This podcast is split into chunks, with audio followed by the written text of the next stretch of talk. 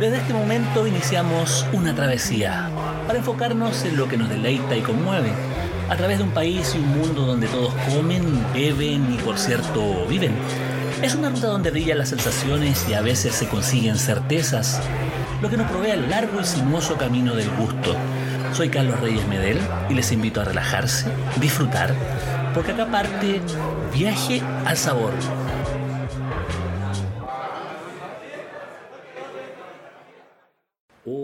Esto es nuevamente Viaje al Sabor. Probablemente, probablemente el podcast más sabroso de Chile y con el par de invitados que tengo en este momento del otro lado de la línea, también esa premisa se sostiene, crece, eh, porque acá estamos, eh, bueno, puede que tengan un ruido de fondo porque está la lluvia jugando, dando dando, dando acá por el techo de zinc, pero bueno, eso le da un toque especial a este invierno donde el calor, y en particular el calor del pan, es algo que, que nos puede dar bastantes satisfacciones como se le ha dado a este par de muchachos emprendedores, luchadores, porque tiene una historia de vida bastante interesante que va sazonando lo que es el cariño que le tienen al pan. Me refiero a Pierre Solé y Álvaro Saavedra, que son uh, los dueños, eh, la familia detrás de Pan Mostacho. Seguramente ustedes, eh, algunos de ustedes habrán conocido esta panadería, esta panadería que es una suerte de work in progress, un progreso constante porque han crecido bastante, han, han sido aceptados bastante, digamos, en la comunidad panadera, pero Vamos a hablar un poco de eso, de lo que tienen, de lo que hacen, de lo que muestran, digamos, pero también cómo llegaron a, conseguir ese espacio, porque también es una historia muy interesante. Así que acá, desde el otro lado, frente a su propia panadería, no sé cuál sucursal, pero ahí están, están Pierre y Álvaro. ¿Cómo están, estimados? Hola, muy bien, ¿y tú? Muy bien. Muchas gracias. Muchas gracias por invitarnos. Muchas gracias por la invitación. Muy contento de estar contigo. Efectivamente, estamos acá en Santiago Centro, estamos afuera de nuestra recién abierta sucursal de las tardes. Ahí se ve un poquito. Wow. Así que, ah, bueno, les puedo mostrar la tienda. Sí, por Bueno, favor. Bueno, lo muestro. ya, vamos. Llegamos al barrio. Llegamos al Ya. barrio. Vamos, vamos, vamos a hacer una pequeña descripción porque se, se nota que es un lugar pequeño. ¿En qué calle está del barrio Lastarria? Esto efectivamente está en José Ramón Gutiérrez. Nosotros tenemos acá la calle Las Tarrias. Y Ajá. estamos detrás del GAM. Un pequeño pasajito muy pegado al GAM, un lugar bastante agradable. Eh, bueno, hoy por hoy también eh, eh, eh, tiene su riesgo estar en esa zona por las manifestaciones y por todas esas cosas que hay, pero finalmente ustedes han vivido en torno al riesgo, me imagino. Yo creo que empre- emprender es como arriesgarse un poco. ¿eh? Sí, yo creo que es como te- temerle a, o sea, dejar de temerle a, a las posibilidades que te puede dar el futuro cuando te vas al chancho con tus ideas, con tus obsesiones. eh, y esa, nosotros siempre nos dijimos, como todo lo que queremos está más allá del miedo al final, porque hay que pasar esa barrera y de ahí puros parabienes. Ah, Entretenida esa frase, más, más allá del miedo, más allá del miedo. ¿Cuándo comenzó ese, esa, ese traspaso al miedo? ¿Cuándo, cuándo, cuándo partió este decir, ya, basta, quiero hacer otra cosa, eh, quiero, quiero hacer pan, quiero hacer otras cosas? Bueno, nosotros somos actores de profesión. Trabajamos ambos eh, muy involucrados en el, en el rubro del teatro. Y Álvaro siempre tuvo una cercanía con el mundo de la cocina, Álvaro es de Coelho, y esto está entre Concepción y Chillán, entonces tuvo una, una infancia campesina muy interesante, que fue a, a mí lo que me pareció súper interesante también de Álvaro, porque cuando yo lo conocí, Álvaro cocinaba mucho, hacía queso, sabía de fermentación, se conoce todas las plantas, conoce las cosechas, sabe qué cocinar con cada una de las frutas. Es como, ¿por qué? Y de verdad, de verdad.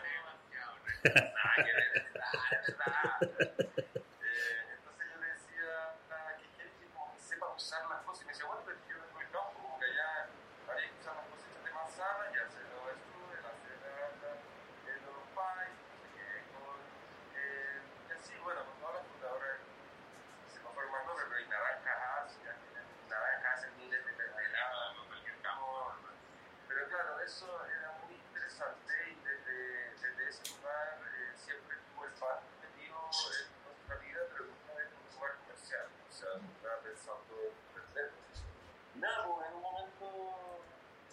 hicimos, empezar a vender lo que hacíamos, fue como rápido, rápido y extraño. fue muy, muy, muy rápido. En realidad partimos en marzo de abril haciendo ya en nuestra casa y un poco más en serio.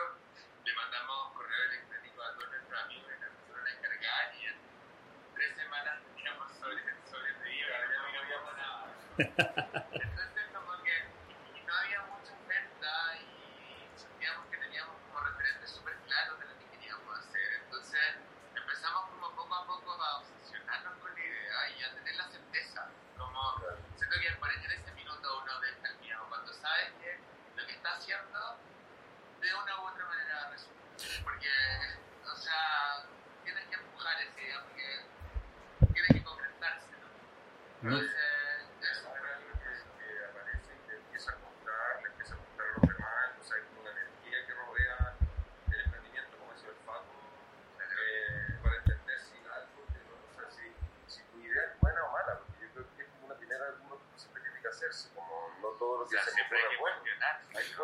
Claro, o sea, porque siempre, siempre, lo- siempre están los discursos de emprendimiento, que la pasión, que todo, que finalmente, y es, cierto que, la superación del miedo, pero finalmente llega un momento en que hay que poner la pelota sobre el piso y decir, oye, ya, acá llegamos, ya nos está yendo bien, podemos seguir, dar el segundo paso, que, que es consolidarnos primero en esta, en esta panadería, y segundo también tiene que ver con establecerse, pues, un local, una cosa, eh, una cosa ya más tangible, con servicio de impuesto interno ahí encima, todas esas cosas.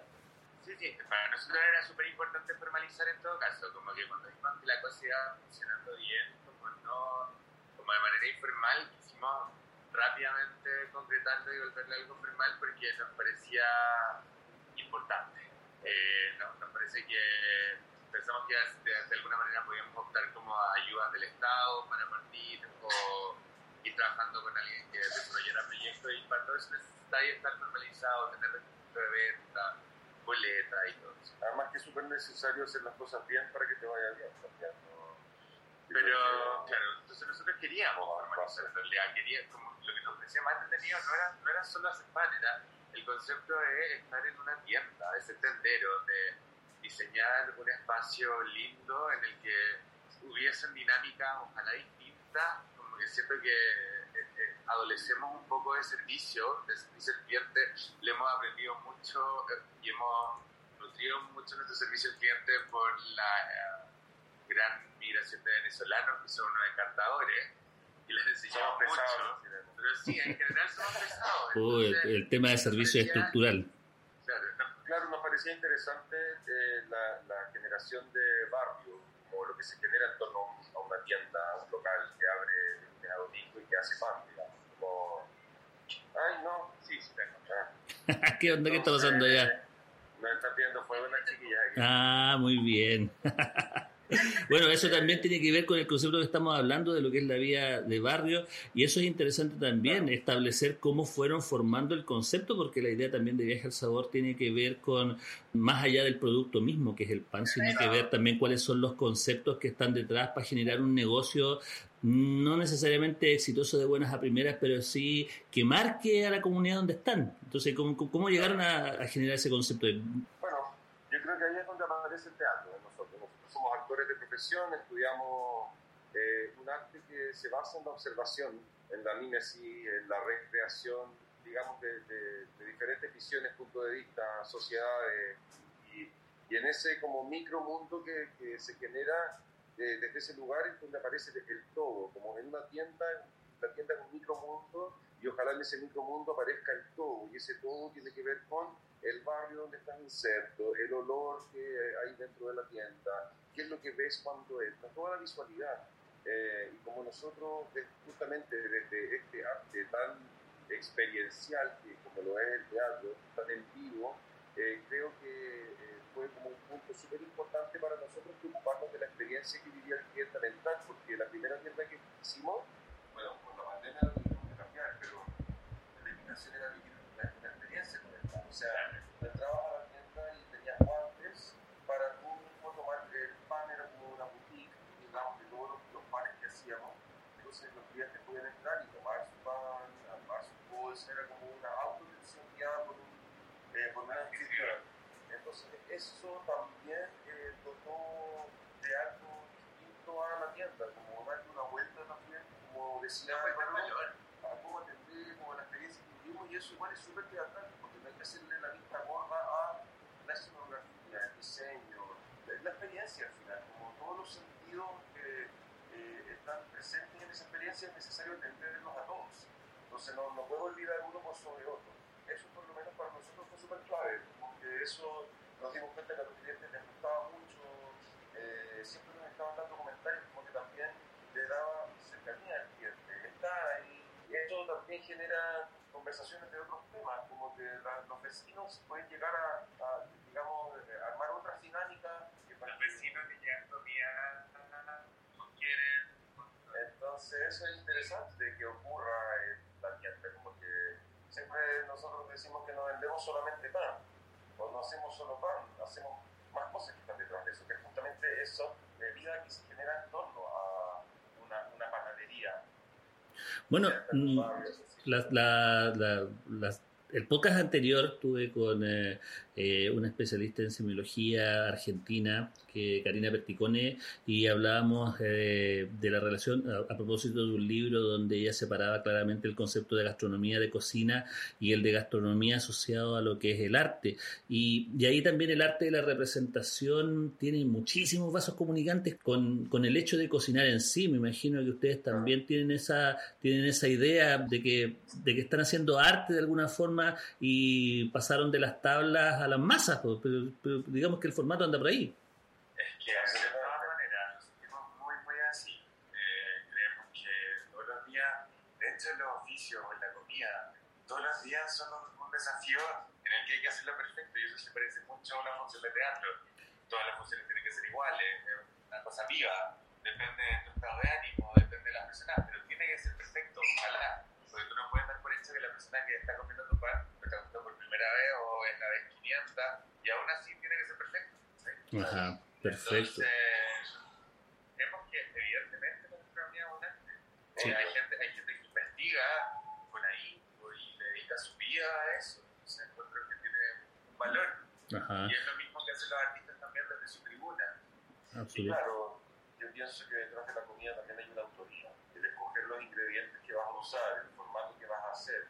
Eh, cuando nosotros vamos cambiando la carta o vamos inventando como nuevos panes, nuevas recetas, sacando información de un lugar y de otro, y, y estar haciendo pruebas constantemente, creo que también ese interés como en, en- en- el investigar tiene un resultado que al ser único se vuelve Es una obra, lo interesante es que nadie inventa la rueda, la comida existe y son Claro. culturalmente hace mucho tiempo. Nadie está inventando nada nuevo, son bases que se reinterpretan a la luz del creador, de cómo maneja el ingrediente, el respeto que le da a una cosa sobre otra, la puesta en valor de cierto elemento. Ajá. Álvaro, ¿sabes que mientras, mientras estábamos conversando todo este rol, me imagino que obviamente ambos ustedes tienen lo que se llama ahora capital cultural, digamos, su pasado los, eh, Claro. los bendice, para no decir su pasado los condena, no, los bendice, digamos. Pero finalmente, eso de eh, Coelemu, Coelemu yo lo conozco, yo, yo hace poco tiempo que, que, que he vuelto el Valle del Itata, que es un valle del vino sobre todo,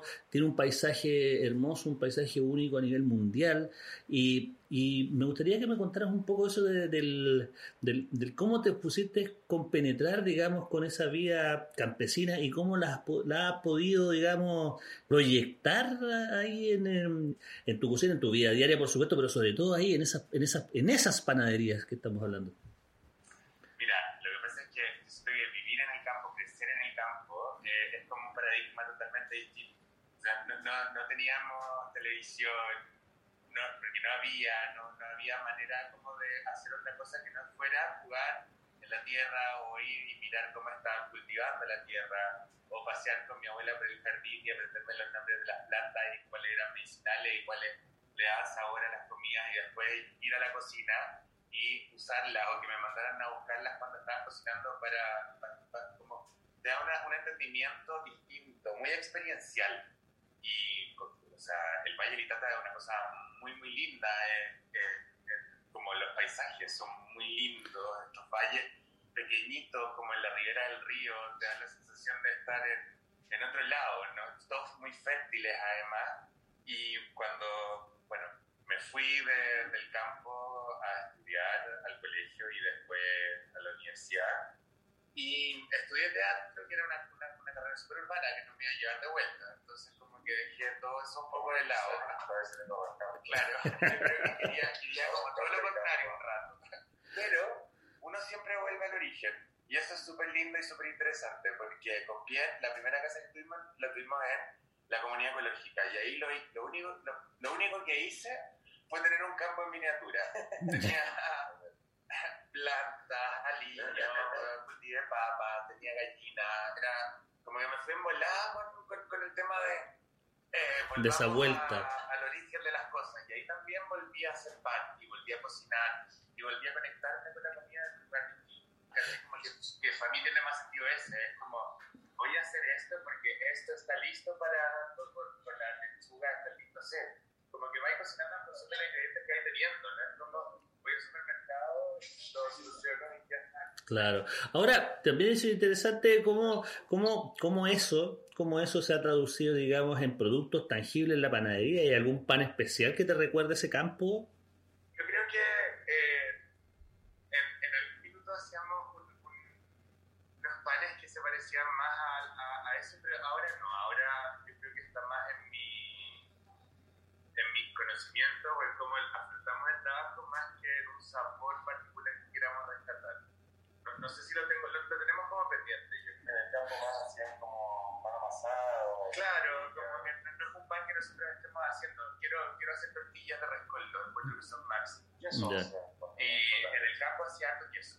Ya, perfecto. Ahora estoy volviendo a hacer queso y eso quiero, quiero como empezar a desarrollar. Sueño Claro. Es tener una lechería como en el mismo concepto de la pana, como algo, algo que, se, que sea fresco, que uno vaya y compre productos que, que, que se Claro, hicieron porque recién. lo, lo, lo rico es como recuperar ese, eso que dice Álvaro, como el origen de las cosas, como estoy recién haciendo esto, estoy recién sacando esta hierba, o estoy recién horneando este pan, estoy recién sacando la leche, y etcétera, como eso, no sé, a nosotros por lo menos nos parece súper interesante, es, es como hacer contracultura un poco, porque... Y me, parece lindo, eh, están poniéndose de moda como concepto los restaurantes que usan todo lo que se cultivó a un Claro. radio a la redonda. Al cercano. 100K, Eso claro. Me parece interesante porque es la manera en la que se debería cocinar, ¿no? Rescatando los productos de temporada y que se tenga los tomates están Oye, bueno, eso también hay una, a, propósito de eso, de que están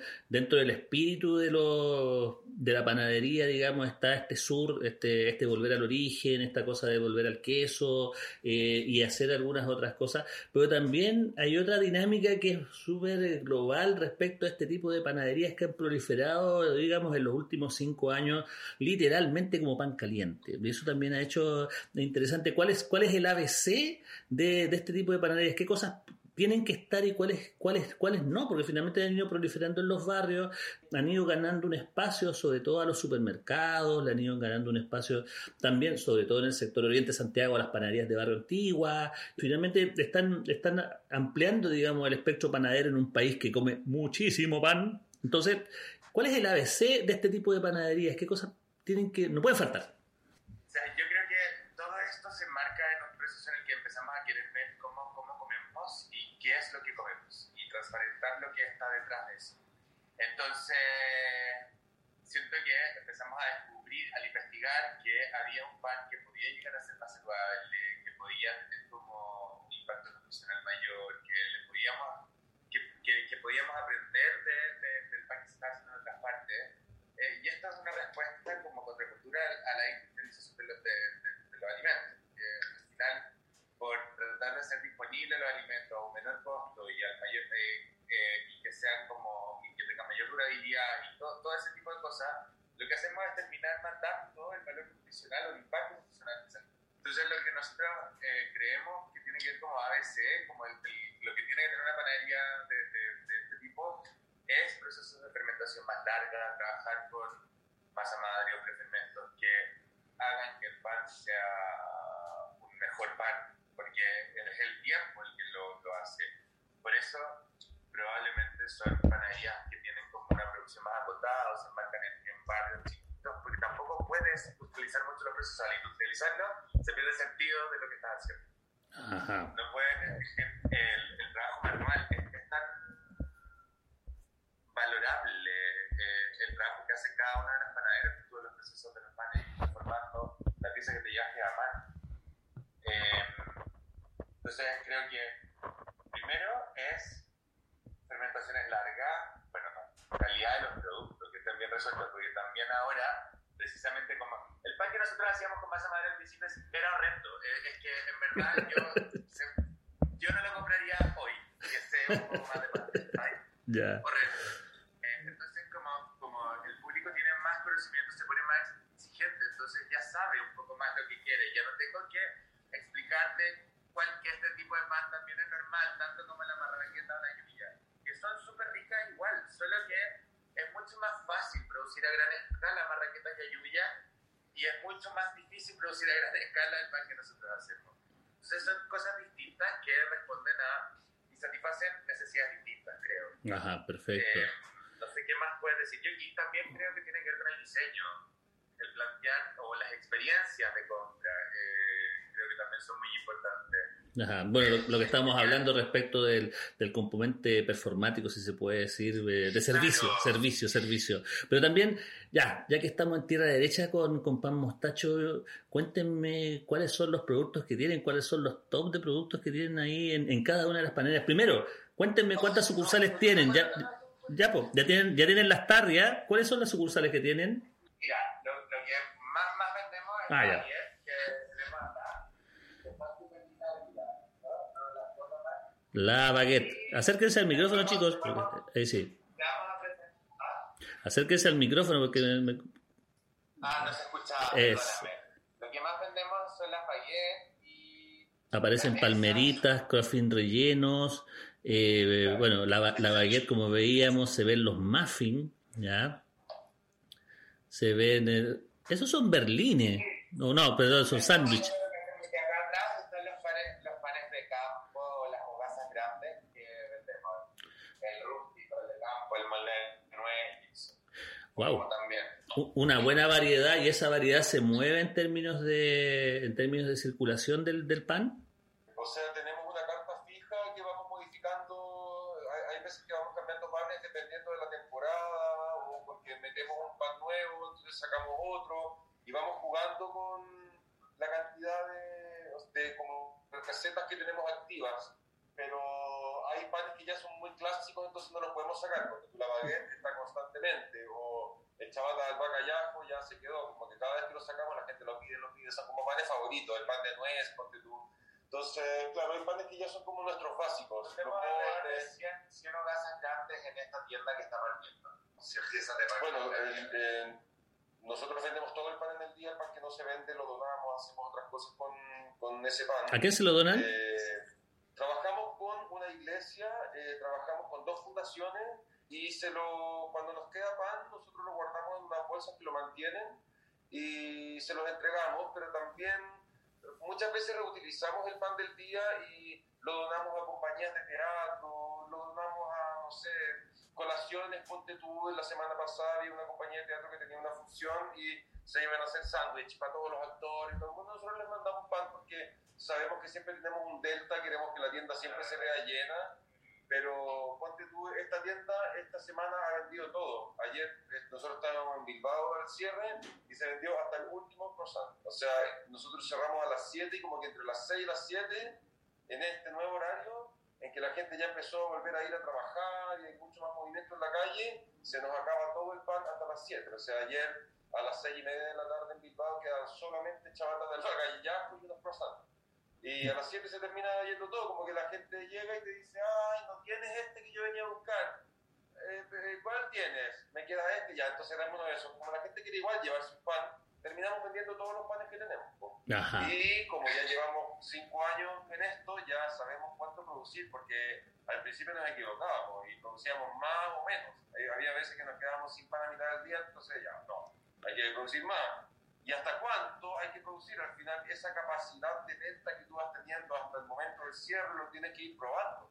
Entonces hay que probar qué panes tener en ese horario, cuántos, para ver hasta cuánto podría vender, porque yo me pregunto, si a, voy a inventar, a la una de la tarde se me acaban todos los sándwiches, no sé cuántos más sándwiches puedo vender en la tarde si es que ya se me acabaron. Entonces, y, la gente se lleva otro producto. Entonces, ese juego con los números lo vamos viendo con el histórico de las ventas y vamos jugando con la producción y sabemos cuánta cantidad hacer de cada producto que hacemos, porque tenemos una variedad que es grande y nos interesa justamente esa variedad, como te decía Álvaro antes, la versatilidad que se logra en el barrio, eh, también tiene que ver con la, con la cantidad de, de productos, la, digamos, la oferta, que, la variedad que existe.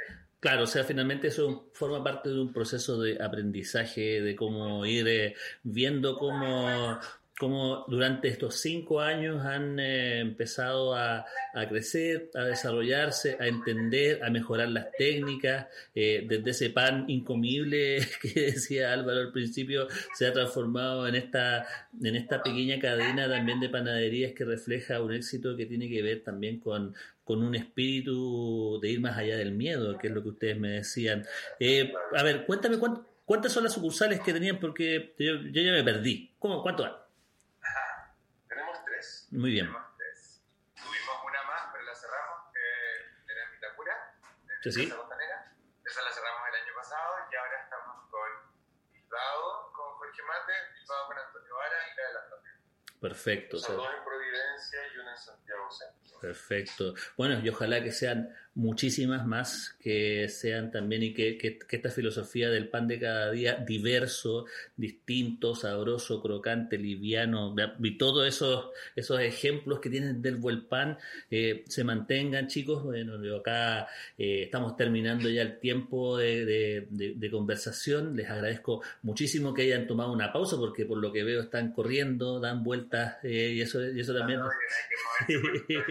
Finalmente eso es el movimiento, las vueltas son las que dejan, dice el, viejo y conocido refrán. Entonces, eh, les agradezco esta conversación y bueno, para quienes nos están escuchando acá en Viaje al Sabor podcast. Eh, la próxima semana o la próxima oportunidad vamos a tener un par de conversaciones tan interesantes como las que tuvimos ahora en este, el podcast más sabroso de Chile. Así que nos vemos.